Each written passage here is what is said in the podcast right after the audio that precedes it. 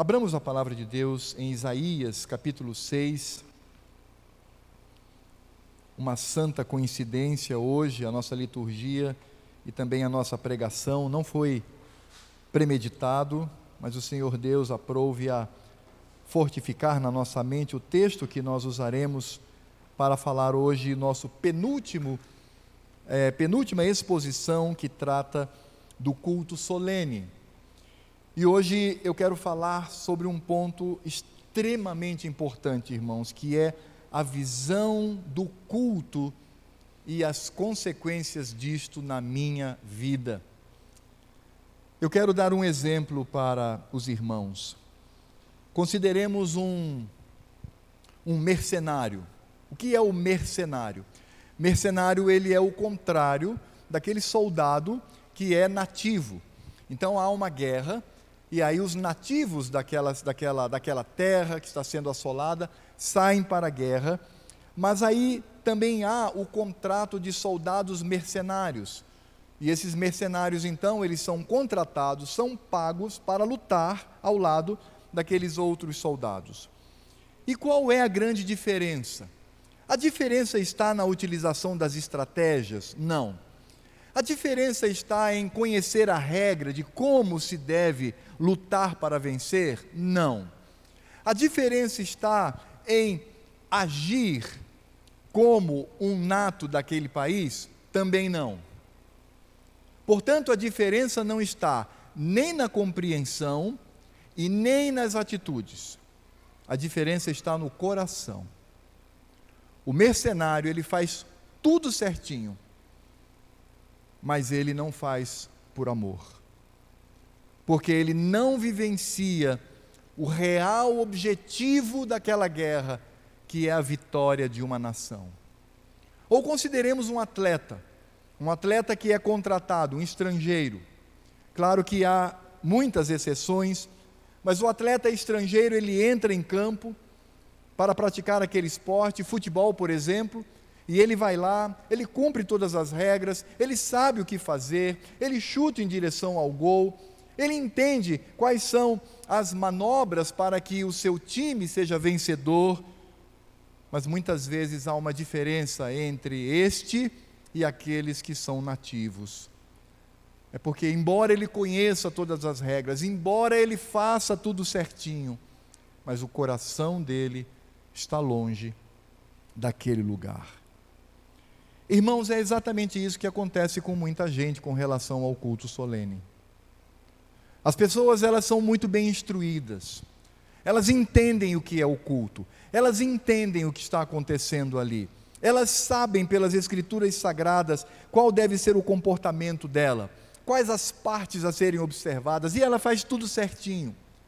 Ela participa. E participa sabendo o que de fato está acontecendo ali e qual o objetivo final. Mas muitas pessoas fazem isto com o coração longe do Senhor, com o coração distante de Deus, com o coração que está não concentrado na glória de Deus, mas está concentrado ou numa religiosidade cotidiana, ou está concentrado apenas no cumprimento de uma obrigação religiosa, ou está, o que é pior, muitas vezes em busca de uma autossatisfação, uma satisfação pessoal, aí eu vou ao culto porque eu quero sair de lá elevado, eu quero ser colocado para cima, e aí então tem a postura antropocêntrica no culto que deveria ser cristocêntrica. E é exatamente isso que nós falaremos hoje.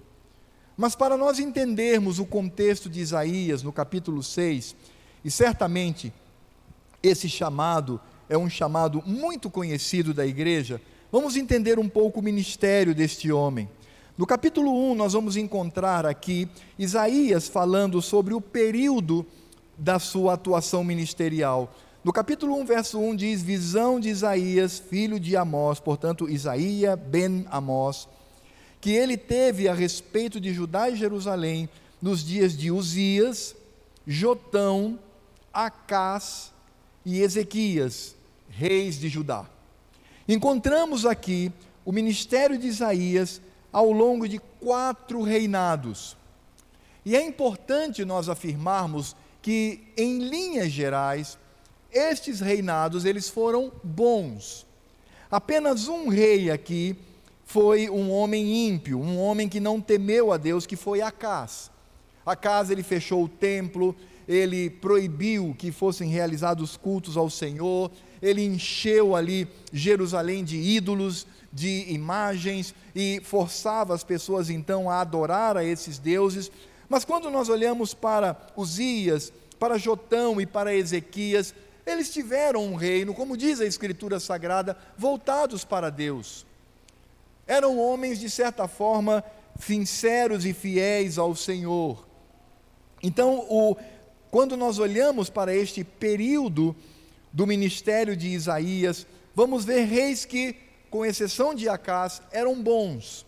Mas o problema é que o povo estava longe do Senhor. E ele vai, inclusive, dizer, aqui no capítulo 6, verso 1, no ano da morte do rei Uzias. Quem era Uzias? Uzias foi um homem que trouxe prosperidade para Israel. Israel cresceu muito, não só em termos de estrutura, em termos de conquista de batalhas, conquista de terras. Deus utilizou este homem que reinou por 52 anos. Ele assumiu o trono com 16 anos e depois completou com 52 anos de reinado. De reinado. Era um homem que de fato temia o Senhor. Mas Uzias, ele experimentou um problema grave na sua vida.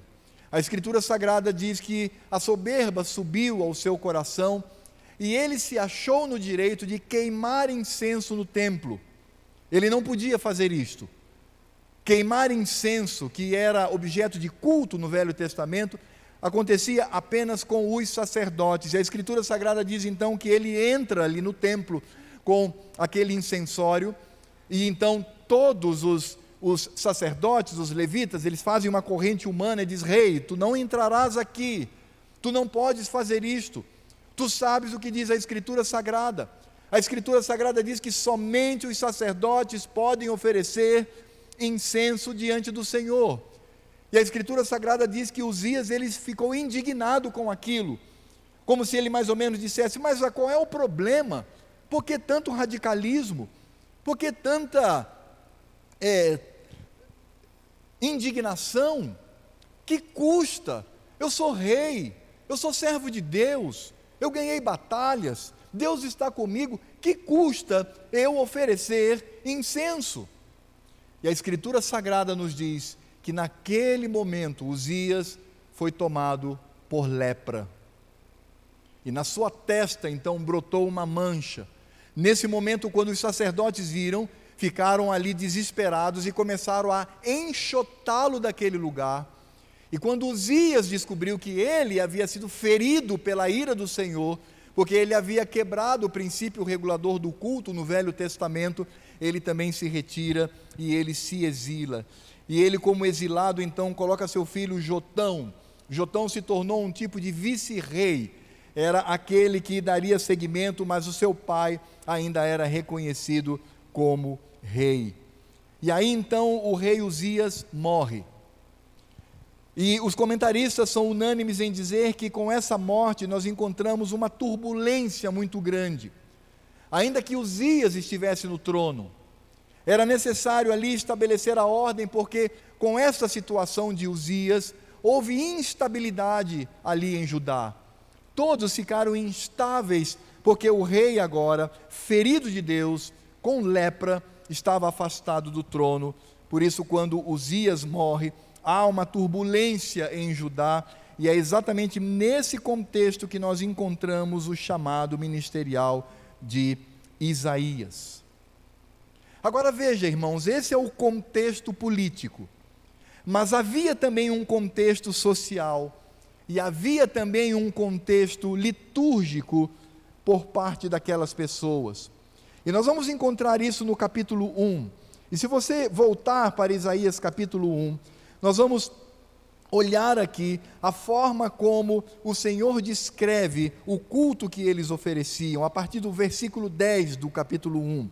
Esse não é o nosso texto principal, mas é apenas para entendermos o contexto com que Isaías tem a visão do Deus glorificado.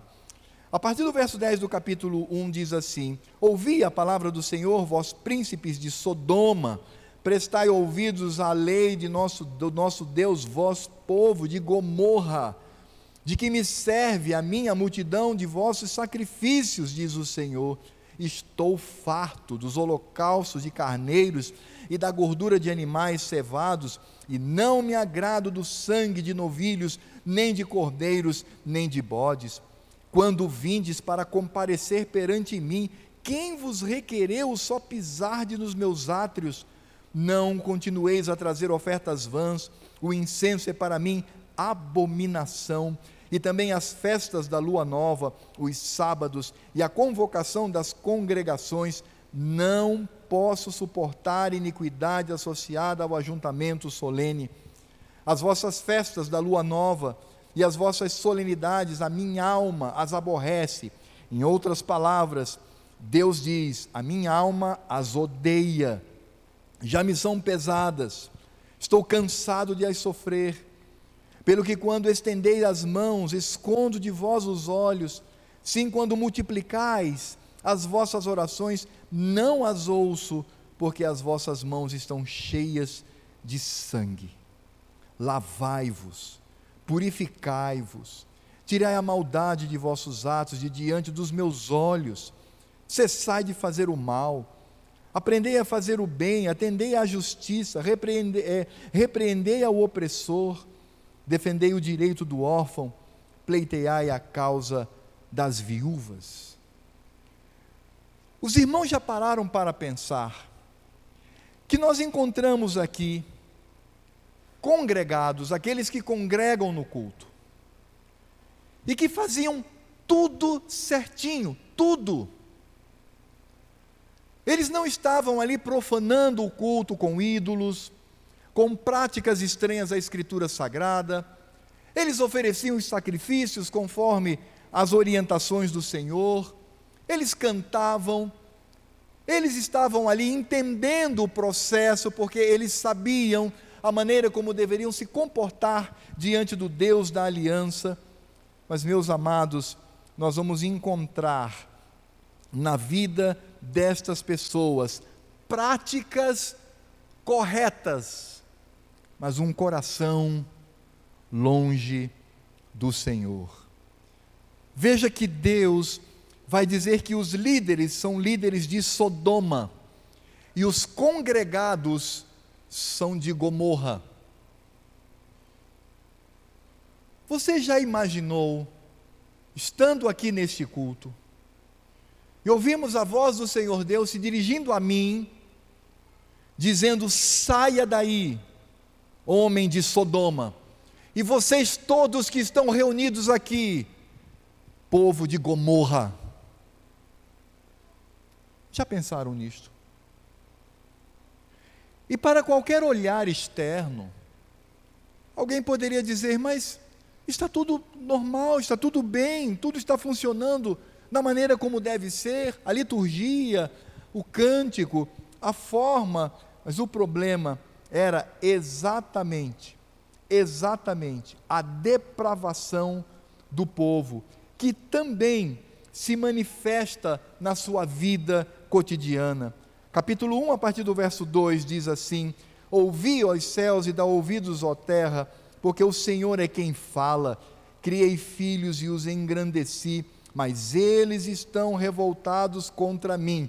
Como que estão revoltados contra o Senhor se eles estão prestando culto e eles estão cumprindo todas as liturgias? O boi conhece o seu possuidor e o jumento o dono da sua manjedoura, mas Israel não tem conhecimento, o meu povo não entende. Ai desta nação pecaminosa, povo carregado de iniquidade, raça de malignos, filhos corruptores, abandonaram o Senhor, blasfemaram do Santo de Israel, voltaram para trás, porque a vez de ainda ser feridos, visto que continuais em rebeldia, toda a cabeça está doente, todo o coração enfermo, desde a planta do pé até a cabeça não há coisa sã senão feridas, contusões e chagas inflamadas, umas e outras não espremidas, nem atadas, nem amolecidas com óleo. A vossa terra está assolada, as vossas cidades consumidas pelo fogo, a vossa lavoura os estranhos devoram em vossa presença, e a terra se acha devastada como numa subversão de estranhos. A filha de Sião é deixada como choça na vinha, como palhoça no pepinal, como cidade sitiada. Se o Senhor dos exércitos não nos tivesse deixado alguns sobreviventes, já nos teríamos tornado como Sodoma e semelhante a Gomorra. E em seguida, diz o Senhor, ouvi a palavra do Senhor, vós príncipes de Sodoma, prestai ouvidos à lei do nosso Deus, vós povo de Gomorra. Há um triste paralelo aqui. Porque, voltando para o ambiente de culto, no culto eles ofereciam sacrifícios, holocaustos e gordura, o derramamento de sangue. Eles estavam presentes ali para cultuar, traziam as suas ofertas, utilizavam os incensos, celebravam ao Senhor e oravam. Mas o Senhor vai dizer que o sacrifício que eles ofereciam era desnecessário, eram ações sem nenhuma utilidade.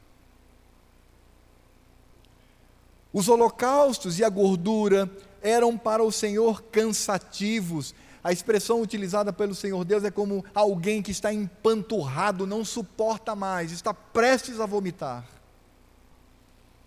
O sangue se torna desagradável porque causa sofrimento no Senhor. A presença deles no culto é totalmente desautorizada. O Senhor Deus lança um veto sobre eles. Por que vocês estão aqui? É o que Deus está dizendo para aquele povo. O que é que vocês estão fazendo aqui? Saiam da minha presença.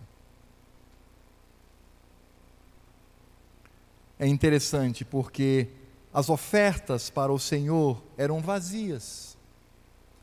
Você sabe o que é uma oferta vazia? É como se no seu aniversário você recebesse um presente com um embrulho muito lindo. E você enchesse o seu coração de expectativas. E aí, quando você abre o pacote de presentes, não há nada dentro. É exatamente esta sensação que o Senhor tem com relação às ofertas. O incenso era abominação. O que deveria subir às narinas do Senhor como aroma suave, ele abominava. O sentido aqui é que o Senhor estava enjoado, sentia asco. A celebração, os cânticos, para o Senhor era insuportável. Como um grande barulho e um cheiro mal muito forte, o Senhor não suportava mais aquilo. E a oração que eles faziam no culto era inexistente. O Senhor Deus virava o seu rosto e tapava os ouvidos para não ouvir. Por isso, amados, quando nós olhamos para o que esse povo está fazendo, nós vamos descobrir que o Senhor Deus, aqui no verso 13, no finalzinho do capítulo 1, ele diz: Não posso suportar iniquidade associada ao ajuntamento solene. eu posso vir ao culto e fazer tudo certinho. Até coreografia evangélica. Sabe qual é a coreografia evangélica? Às vezes, quando não parte do coração, levantar a mão, fechar os olhos e. Eu posso fazer tudo isto. Mas o Senhor Deus vê o meu coração. O Senhor Deus, neste momento, está vendo o seu coração e o meu. Esse é o contexto de Isaías. Esse é o contexto em que ele, de fato, vai travar um encontro com o Senhor. E veja que nesse sentido, Isaías então, ele atordoado, em meio a um culto profanado, diante de um Deus que está cheio de ódio por causa da desobediência daqueles que se diziam crentes. Ele então vai ao encontro do Senhor. E amados, é interessante porque Isaías, diante de todo este ambiente nefasto, ele recebe o chamado para o seu ministério. Mas para receber o chamado do seu ministério, era necessário que ele tivesse uma experiência cultica, uma experiência litúrgica. É claro que Isaías estava sozinho naquele lugar, mas todas as implicações que nós temos ali são implicações que são colocadas diretamente ao culto, diz respeito ao culto solene. Tanto que Isaías capítulo 6 é um dos modelos na Escritura Sagrada para a liturgia no culto hoje. E nós vamos ver então como Isaías, ele é confrontado, vivendo num povo cheio de pecado, ele mesmo sendo pecador e tendo muito pecado, atordoado com a morte do rei, toda aquela situação. Capítulo 6, a partir do verso 1, agora sim o nosso texto, acompanhe comigo. No ano da morte do rei Uzias, eu vi o Senhor assentado num alto e sublime trono, e as abas de suas vestes enchiam o templo. Serafins estavam por cima dele, cada um tinha seis asas. Com duas cobriu o rosto, com duas cobriu seus pés e com duas voava. E clamavam uns para os outros, dizendo: Santo, Santo, Santo é o Senhor dos exércitos toda a terra está cheia da sua glória. As bases do limiar se moveram à voz do que clamava, e a casa se encheu de fumaça. Então disse eu: Ai de mim, estou perdido, porque sou homem de lábios impuros, habito no meio de um povo de impuros lábios, e os meus olhos viram o Rei, o Senhor dos exércitos. Então um dos serafins voou para mim, trazendo na mão uma brasa viva que tirara do altar com uma tenaz.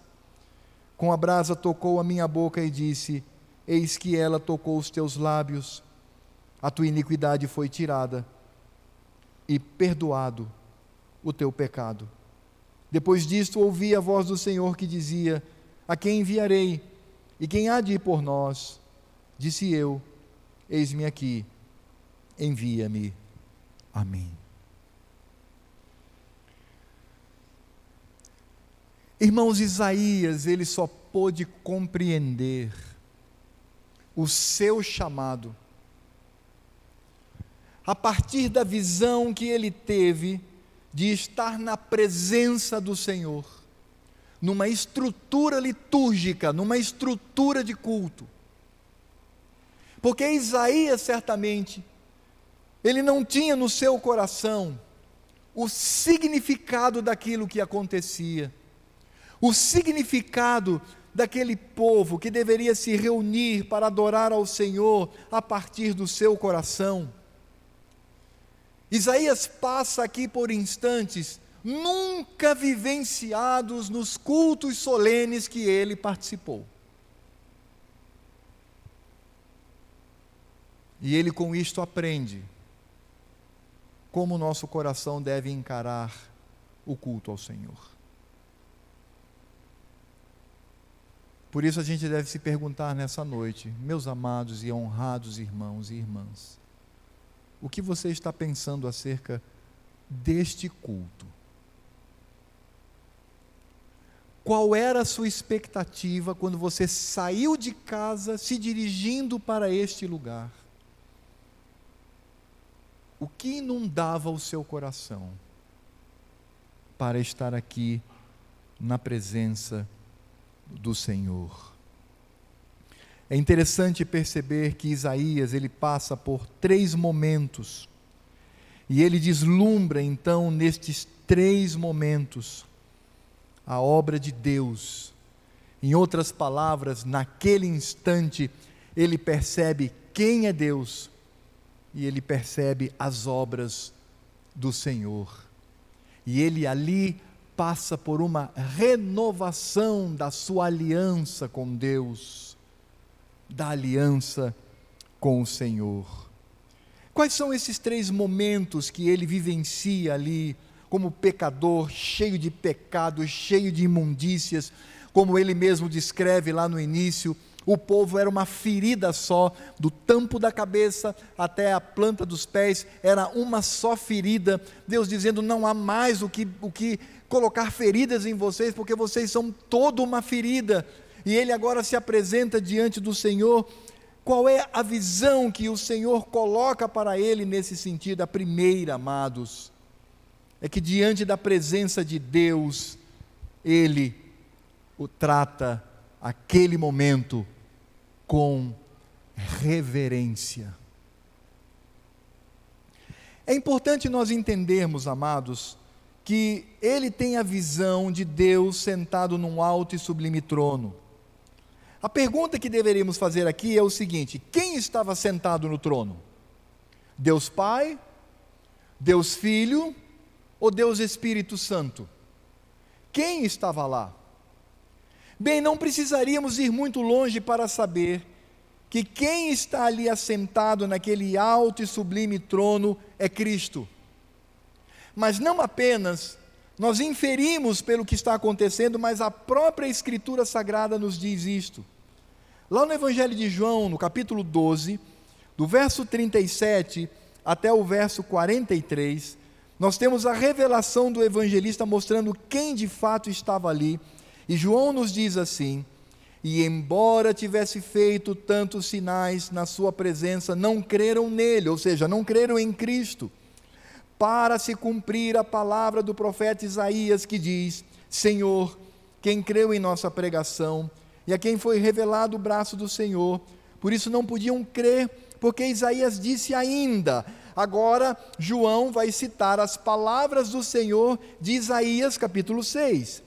Diz assim: Cegou-lhe os olhos, endureceu-se-lhes o coração, para que não vejam com os olhos, nem entendam com o coração, e se convertam e sejam por mim curados. João diz: Isso disse Isaías, porque viu a glória dele, porque viu a glória de Cristo, porque viu a glória do Filho e falou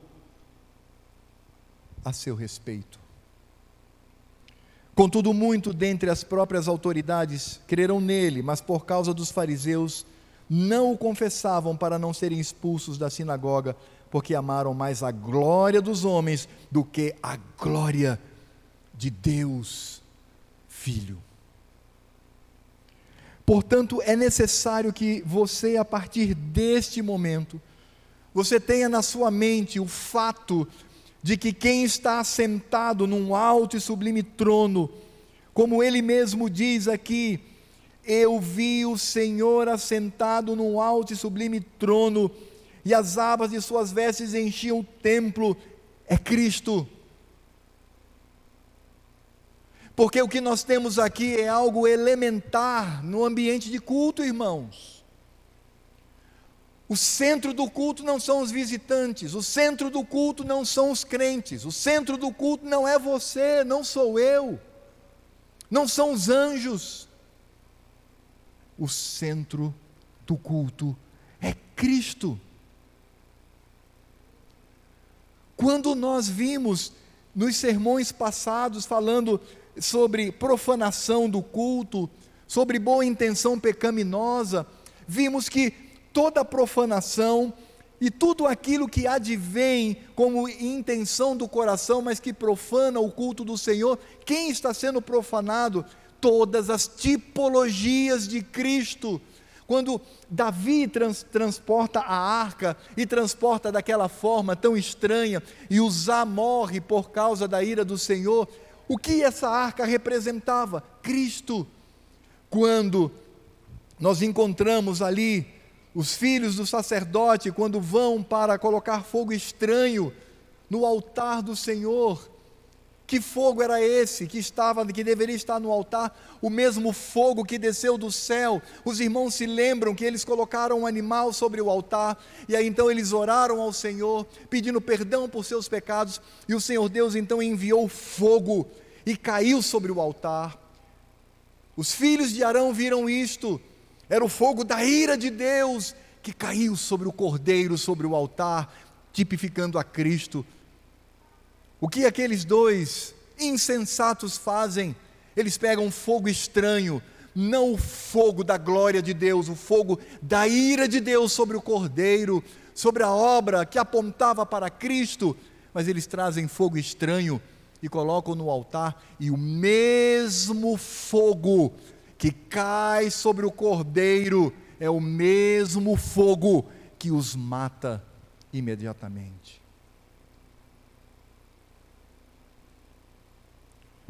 E irmãos, é exatamente isso que encontramos aqui em Isaías. Ele tem a visão do Cristo, do Filho de Deus.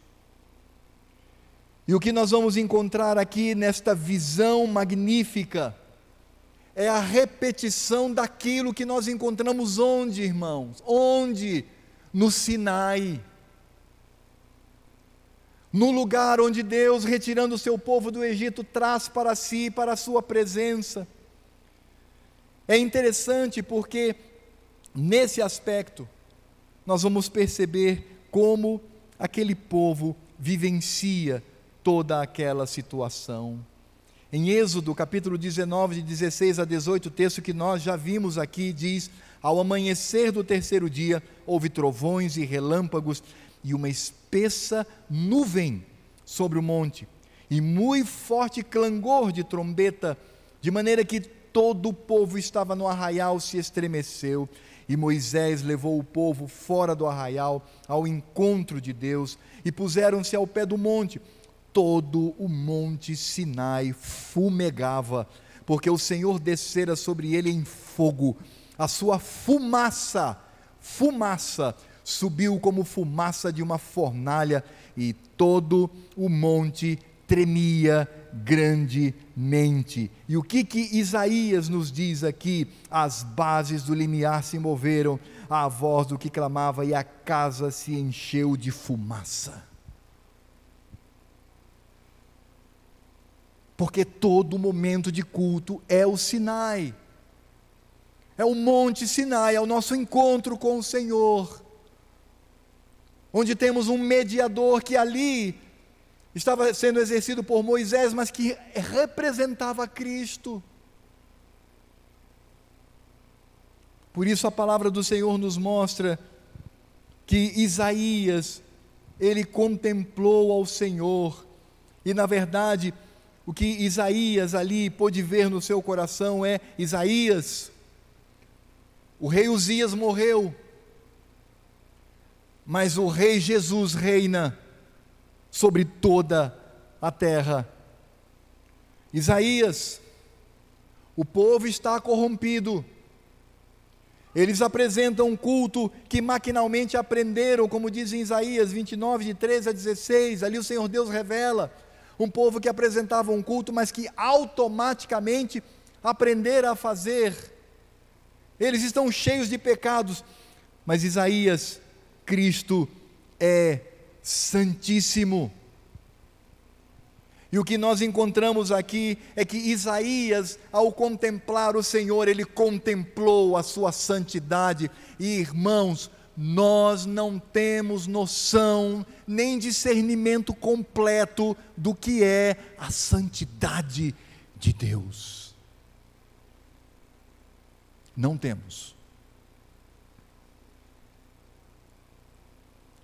A Escritura Sagrada mostra que Isaías deveria sim compreender a presença de Cristo no culto, a centralidade do Filho de Deus.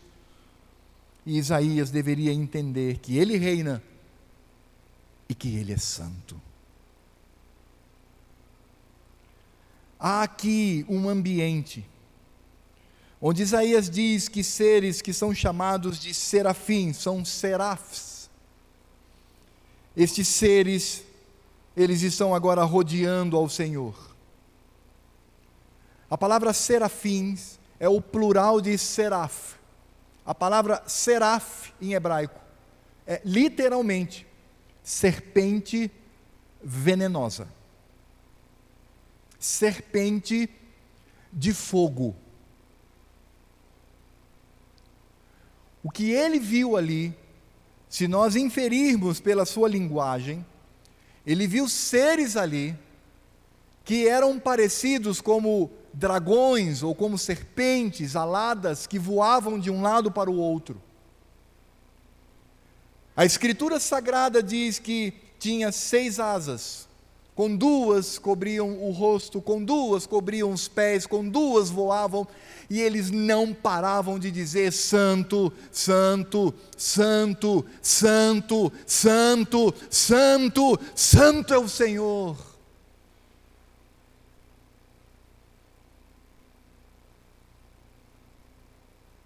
Você sabia que os serafins, eles não tinham pecado?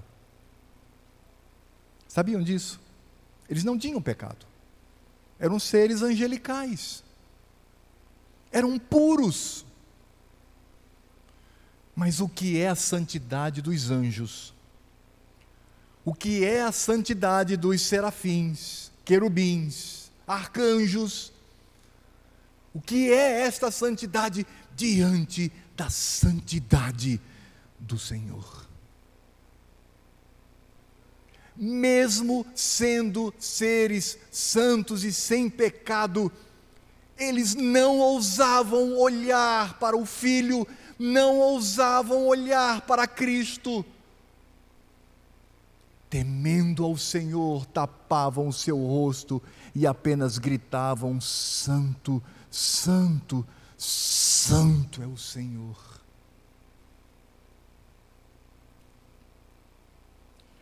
Amados, a santidade do Senhor é o atributo que qualifica todos os demais atributos de Deus. Parou para pensar nisso? Porque todos os atos do Senhor são atos de santidade. A palavra santo, tanto no Velho quanto no Novo Testamento, significa separado, separado por pureza. O Senhor Deus está separado de nós, porque Ele é santo e nós somos pecadores. É isso que entendemos como transcendência de Deus. Deus está distante de nós por causa da Sua santidade absoluta, luminosa poderosa, incompreensível. Isaías teve essa visão. Você teve essa visão quando sentou nesse lugar e passou a cultuar ao Senhor?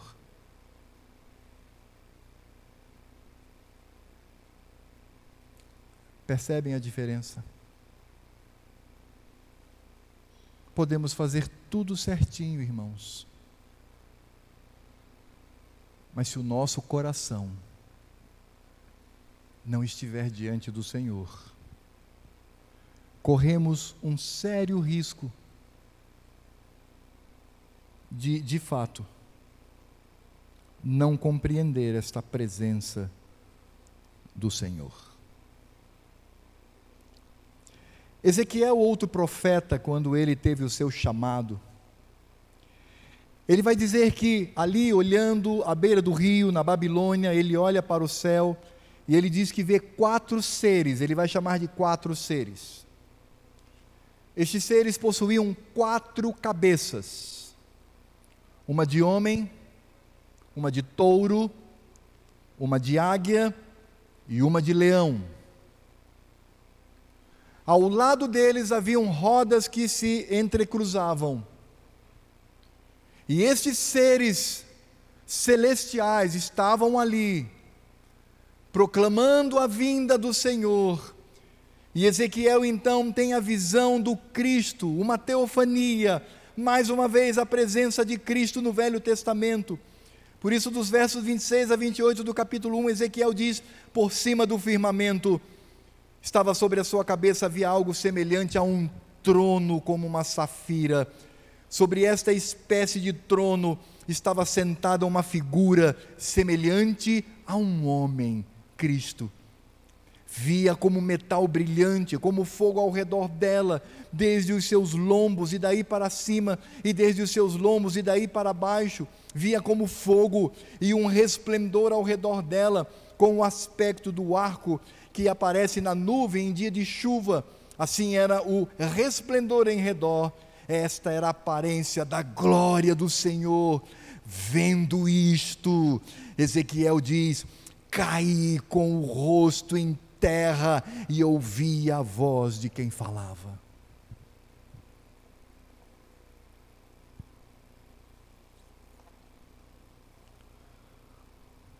João, em Apocalipse, capítulo 1, de 12 a 17. Ele nos diz: Voltei-me para ver quem falava comigo. E voltado, vi sete candeeiros de ouro, e no meio dos candeeiros, um semelhante ao filho do homem. Quem é, irmãos? É Cristo. Com vestes talares e cingido, à altura do peito, com uma cinta de ouro. A sua cabeça e cabelos eram brancos como a alva lã, como a neve, os olhos como chama de fogo, os pés semelhantes ao bronze polido, como que refinado numa fornalha a voz como voz de muitas águas. Esse é o Cristo se apresentando ao seu discípulo, ao discípulo que reclinava a cabeça no peito do Senhor enquanto aqui estava antes de morrer e ressuscitar. Tinha nas mãos, na mão direita, sete estrelas, e da boca de Cristo saía ali uma afiada espada de dois gumes, o rosto brilhava como o sol na sua força. Quando o vi, João, o que no passado havia reclinado a cabeça no peito do Senhor, quando o vi, caí a seus pés como morto.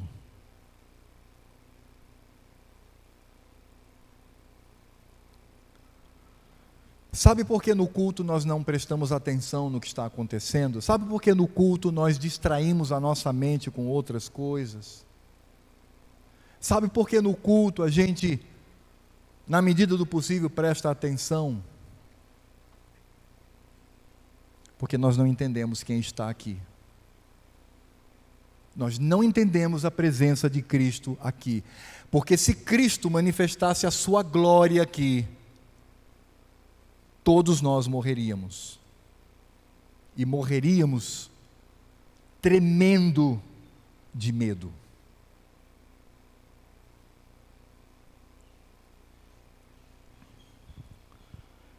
É por isso que, quando nós olhamos para a santidade do Senhor e começamos a compreender o significado desta santidade, quando nós entendemos o terceiro mandamento que diz que não devemos usar o nome de nosso Deus em vão, porque quando nós cantamos aqui, quando nós oramos aqui, quando nós pregamos aqui deste púlpito, se nós não temos discernimento da presença do Senhor, profanamos o seu nome. É por isso que Cristo, quando nos ensina a oração, ele diz: Pai nosso que estás nos céus, Pai nosso que está nos céus, santificado seja o vosso nome.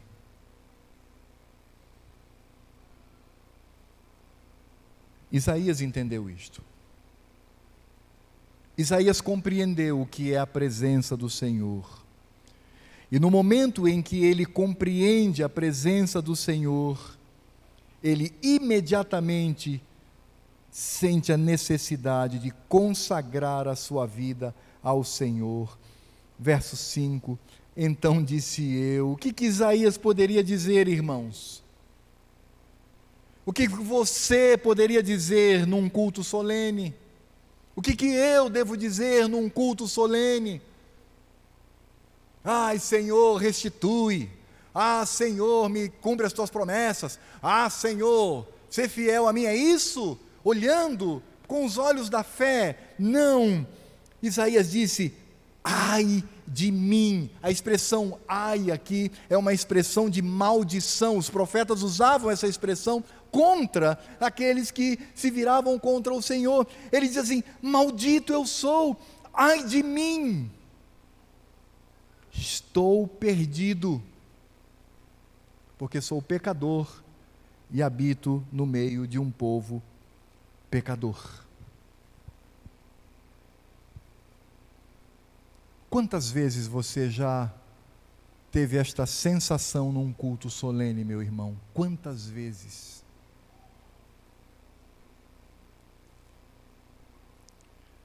Isaías nos ensina que devemos ter a visão do que somos realmente. E isso deve desesperar o nosso coração, desespero este causado pelo pecado é muito semelhante ao que acontece no Evangelho de Lucas, capítulo 5, de 3 a 8. A experiência de Pedro, diz ali o evangelista, entrando em um dos barcos, que era o de Simão, pediu-lhe que o afastasse um pouco da praia e, assentando-se, ensinava do barco as multidões. Quando acabou de falar, disse a Simão: Faze-te ao largo e lançai as vossas redes para pescar. Respondeu-lhe Simão: Mestre, havendo trabalhado toda a noite, nada apanhamos, mas sob a tua palavra lançarei as redes. Isto fazendo apanhar uma grande quantidade de peixes, e rompiam-se-lhes a rede. Então fizeram sinais aos companheiros do outro barco, para que fossem ajudá-los. E foram e encheram ambos os barcos, a ponto de quase irem a pique. Vendo isto, Simão Pedro prostrou-se aos pés de Jesus, dizendo: Senhor, retira-te de mim, porque sou pecador.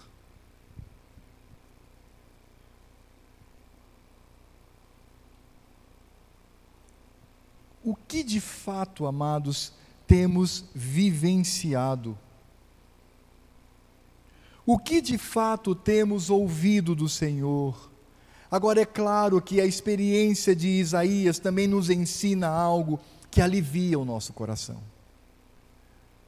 É que diante da presença de Cristo, diante da santidade do Senhor, diante do desespero do pecado, o que Isaías experimenta não é a ira do Senhor, mas por pura misericórdia, pela eleição do Senhor antes da fundação do mundo, porque ele escolheu amar a Isaías, ele o perdoa e limpa de todos os seus pecados. É por isso que o próprio Deus, ele vai mostrar isso àquele povo. No capítulo 1 de Isaías, verso 16, diz assim: depois de falar daquele culto horroroso, ele diz assim: Lavai-vos, purificai-vos, tirei a maldade de vossos atos, de diante dos meus olhos, cessai de fazer o mal, aprendei a fazer o bem, atendei a justiça. Ele diz: Vinde, pois, e arrazoemos, diz o Senhor, ainda que os vossos pecados sejam como a escarlata, eles se tornarão brancos como a neve, ainda que sejam vermelhos como o carmesim, se tornarão como a lã. Se quiserdes e me ouvirdes, comereis o melhor dessa terra. Mas, se recusardes e fordes rebeldes, sereis devorados à espada, porque a boca do Senhor, a boca de Cristo, o disse. Irmãos, no momento em que nós reconhecemos o nosso pecado e nos envergonhamos e nos encolhemos e dizemos: Ai, maldito sou, porque estou cheio de pecado, e agora o Senhor Santo, justo, puro está diante de mim. Ah, Senhor, eu sou pecador. O que nós encontramos aqui é não somente o reconhecimento do pecado, mas a sua confissão.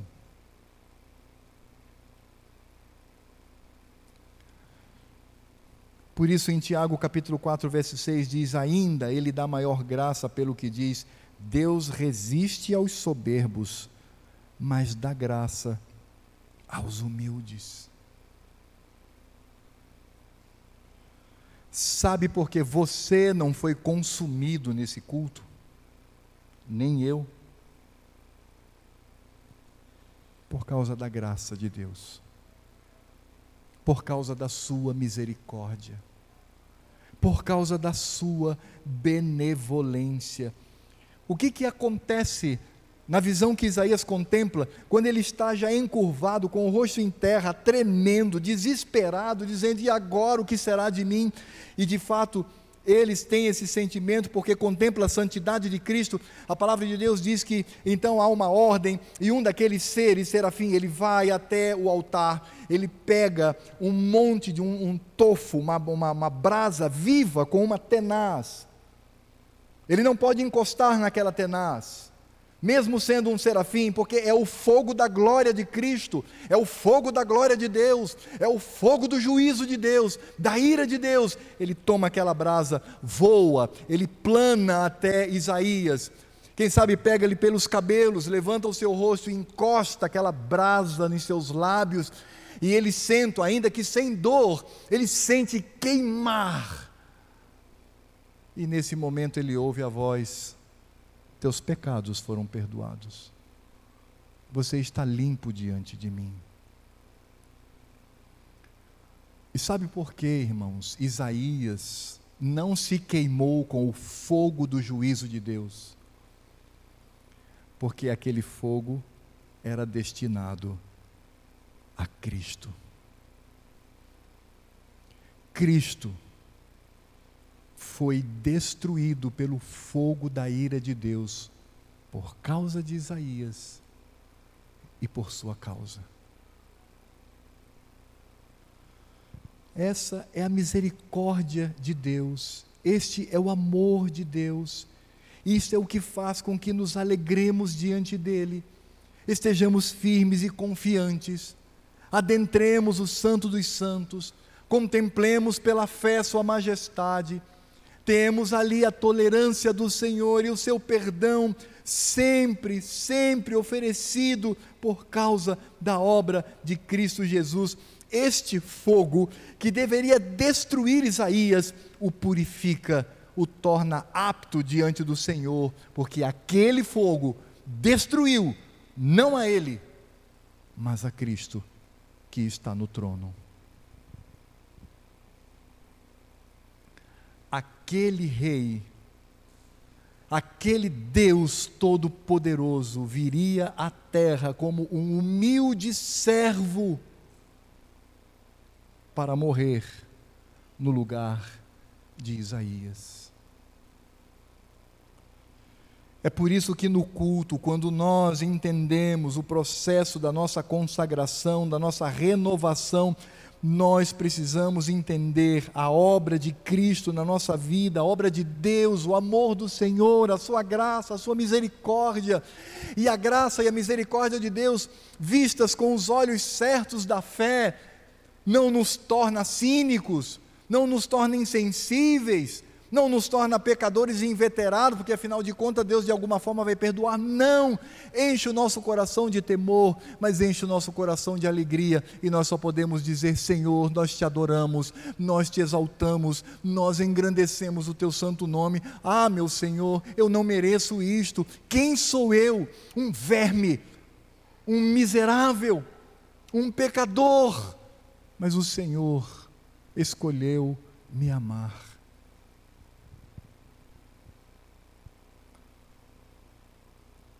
E Isaías precisava experimentar isso diante do Senhor, renovando a sua aliança com Deus por ato de pura misericórdia. E por fim, irmãos, Isaías não apenas contempla com reverência a presença de Cristo, não apenas consagra sua vida por meio da sua obra vicária e o perdão dos pecados, mas ele também manifesta a sua disposição para servir ao Senhor. No verso 8 diz: Depois disso ouvi a voz do Senhor que dizia: A quem enviarei e quem há de ir por nós? Disse eu: Eis-me aqui, envia-me a mim. Interessante que a pergunta de Cristo aqui não é uma pergunta como se não soubesse que Isaías iria aceitar o desafio. Não. A pergunta de Cristo aqui, ela é o chamado, é o chamado de Isaías. O Senhor Deus mostra que havia uma vocação na vida daquele homem. É por isso que quando nós deslumbramos quem é Cristo e vemos a sua obra de imediato, nos dispomos à vocação do Senhor para a nossa vida. Todos nós somos vocacionados por Deus. Esposas, vocês, como mulheres no lar, são vocacionadas por Deus. Homens, líderes do lar, vocês, como tais, são vocacionados por Deus. Filhos, crianças, vocês nessa idade são vocacionadas por Deus a começar a sua jornada obedecendo papai e mamãe e ao mesmo tempo tendo discernimento do que Deus requer de cada um. Deus nos tem dado vocações, e a vocação maior que nós temos é proclamar a glória do Senhor. Se nós somos raça eleita, sacerdócio real, nação santa, povo de propriedade exclusiva de Deus, temos uma finalidade: proclamar as virtudes daquele que nos chamou das trevas para a sua maravilhosa luz. E isso acontece quando eu realizo a obra do Senhor no meu trabalho, na, na, na escola, em casa, no campo missionário, no campo de evangelização, seja onde for, eu sou vocacionado por Deus. E por isso eu tenho discernimento do que devo fazer. E vejam que Isaías foi vocacionado para um ministério muito difícil. Isaías não foi vocacionado para levar salvação, Isaías foi vocacionado para levar a ira de Deus, a condenação de Deus. Possivelmente ninguém se converteu através da pregação deste homem. Mas o que importa? O que importam os resultados? Se o que cabe a mim é de fato obedecer ao Senhor quanto à minha convocação. Sabe, irmãos, eu tenho uma preocupação particular. Quando eu vivencio uma igreja como a nossa, onde não se levantam missionários, não se levantam candidatos ao pastorado, em ministérios específicos, isso não é para todos, mas para alguns. Mas quando isso não brota da igreja, eu fico a pensar: Senhor, por que isto? Por que não tens levantado do meio do teu povo pessoas, jovens, crianças, jovens, adultos e até idosos? Qual é o problema? Para que demonstrem uma vocação específica quanto à pregação do Evangelho, isto me incomoda, porque o que eu vejo é que o Senhor Deus tem vocacionado a sua igreja para a multiformidade da graça do Espírito, concedendo todos os dons necessários para que esta igreja ela caminhe como proclamadora da obra de Cristo.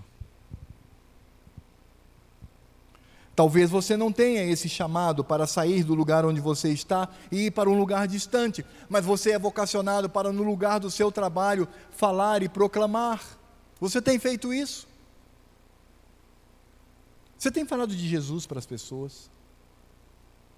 Onde quer que você esteja. Vocação.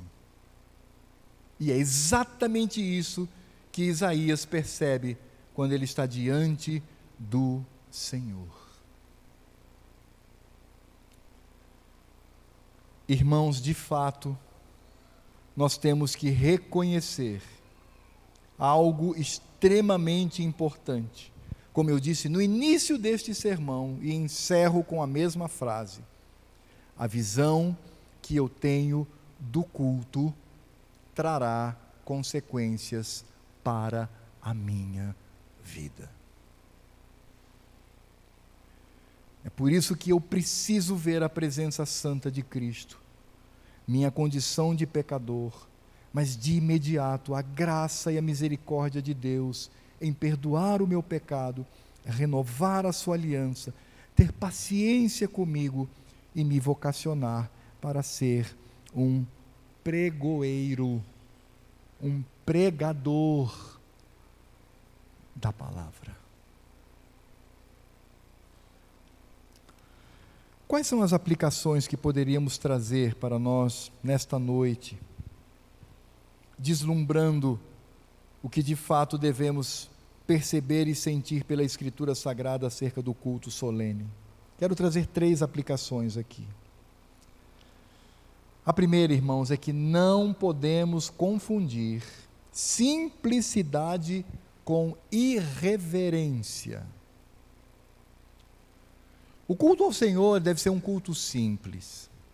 Você sabe qual é o melhor ambiente para nós cultuarmos ao Senhor? Como congregação mesmo, debaixo de uma árvore, como muitos fazem na África, onde eu já participei de um culto assim. Não tem construção, são muito pobres, mas eles se reuniam debaixo de uma árvore gigantesca e frondosa e ali cultuávamos ao Senhor, numa caverna. Porque quanto mais simples é o culto, mais Cristo brilha. Esse é o erro de muitos evangélicos que querem dar um aparato visual ao culto, ou um aparato sonoro ao culto. Quanto mais simples, mais Cristo brilha. Esse é o erro dos papistas que inventaram aquele monte de ídolos e de imagens e de cores e, e aparatos sacerdotais, tudo isso diminui a glória do Senhor, apesar de que o Senhor nem está presente ali. A simplicidade como nós vemos aqui. Isaías, quando contempla o Senhor, ele percebe a simplicidade, porque tudo era coberto pelo Senhor, as suas vestes, as abas rodeavam tudo, a glória de Cristo não se manifestava ali, mas em todo o planeta. Por isso, nós devemos sim sempre preservar a simplicidade do culto, mas simplicidade não é irreverência. Simplicidade possui ordem e decência, como diz Paulo. Não é como muitos setores da igreja evangélica, que transformam o culto em apresentação musical, teatral, discursos, onde tem práticas que não constam na Escritura Sagrada. Isso é irreverência. Quando eu mesmo Estou presente no culto, mas estou com um olho no pregador e o outro no celular. Porque tem um compromisso importante.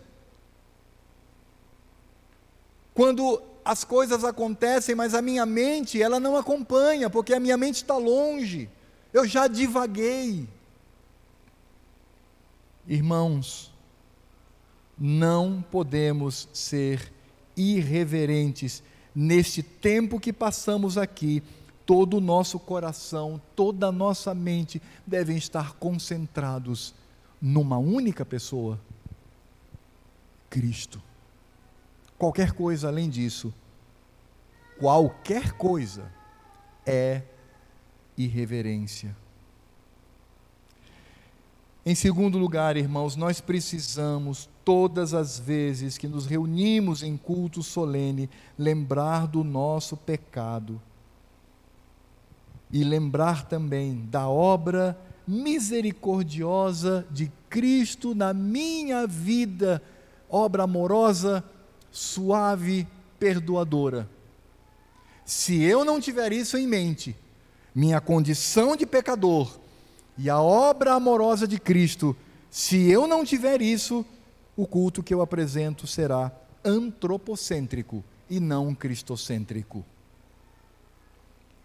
Então eu não terei a visão clara de que Cristo olha para a árvore e diz para Zaqueu: Zaqueu, desce depressa, desce Zaqueu, estou ordenando, eu vou à tua casa. Não, aí nós vamos cantar assim, como Zaqueu, eu quero subir e do alto te contemplar entra na minha casa, entra na minha vida. Isso é blasfêmia, isso é antropocentrismo, isso é fazer com que o homem esteja acima do Senhor. Não é Zaqueu, não é ser como Zaqueu, é ser como Cristo, é imitá-lo, porque ele é o protagonista da história, ele é o ator principal, ele é o que brilha, e os demais são ofuscados pela luz do Senhor. Oh, maravilha! Por isso basta apenas eu reconhecer o meu pecado e reconhecer a obra dele em mim, amorosa, santa e justa. Por fim, amados, nós também precisamos relembrar a nossa vocação de servos de Cristo. É claro que nós possuímos vocações diferenciadas, mas é preciso entender que há uma vocação comum para todos nós: proclamação do Evangelho. Qual é a visão que você tem mesmo do culto solene? Quem você veio encontrar aqui? O que o seu coração anseia? E quais os resultados disto na sua vida, como alguém muito amado da parte de Deus por meio de Cristo? Fiquemos de pé e oremos ao Senhor.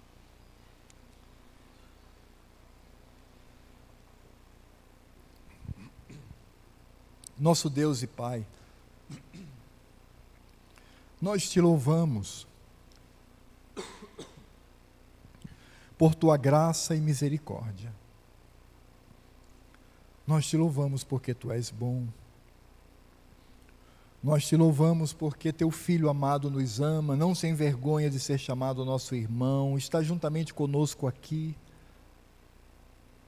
e nos conduz novamente à santidade a comunhão, a renovação da aliança. Ó Senhor, que saiamos daqui renovados e cheios de alegria, porque sobre nós não paira a tua ira, sobre nós não paira o teu furor, sobre nós não paira a tua indignação, sobre nós paira a graça de teu Filho bendito. Mas, ó Senhor, nós pedimos que neste contexto, tenhamos a visão correta do que fazemos quando nos reunimos para te cultuar. Obrigado pela presença do teu povo aqui, Senhor. Povo amado, eleito, povo protegido por ti, tua propriedade exclusiva, meu Senhor, em Cristo Jesus. Obrigado porque em Cristo não temos a brasa de fogo do altar de Deus a nos consumir, mas temos a presença doce de Cristo a nos cobrir e a nos proteger. Obrigado porque no cumprimento da lei que teu filho amado exerceu, nós nele cumprimos para o teu agrado. Por isso, podemos entrar no Santo dos Santos, porque o véu se rasgou de cima para baixo, não há mais separação. Em Cristo estamos no lugar mais íntimo do Senhor. Obrigado, Pai. Ah, como nós precisamos ter essa visão da nossa vida como um todo, incluindo o momento do culto solene. Obrigado, Pai. Obrigado porque voltaremos para casa na tua proteção. Porque o Senhor nos trouxe e o Senhor nos levará. Como um pai que conduz o seu filhinho pequenininho pelas mãos pequeninas e fracas, mas um pai que segura firme e conduz, protegendo por amor esta criança. Obrigado, Pai por esta obra na nossa vida. E agora, que a graça do Senhor Jesus, o amor de Deus Pai, a comunhão e toda a obra do Espírito Santo estejam sobre a nossa vida e sobre a vida de todo o povo de Deus que se reúne ao redor dessa terra, no dia de hoje, no domingo, no dia do Senhor, até que Ele venha. Por isso afirmamos: Maranata, vem Senhor Jesus.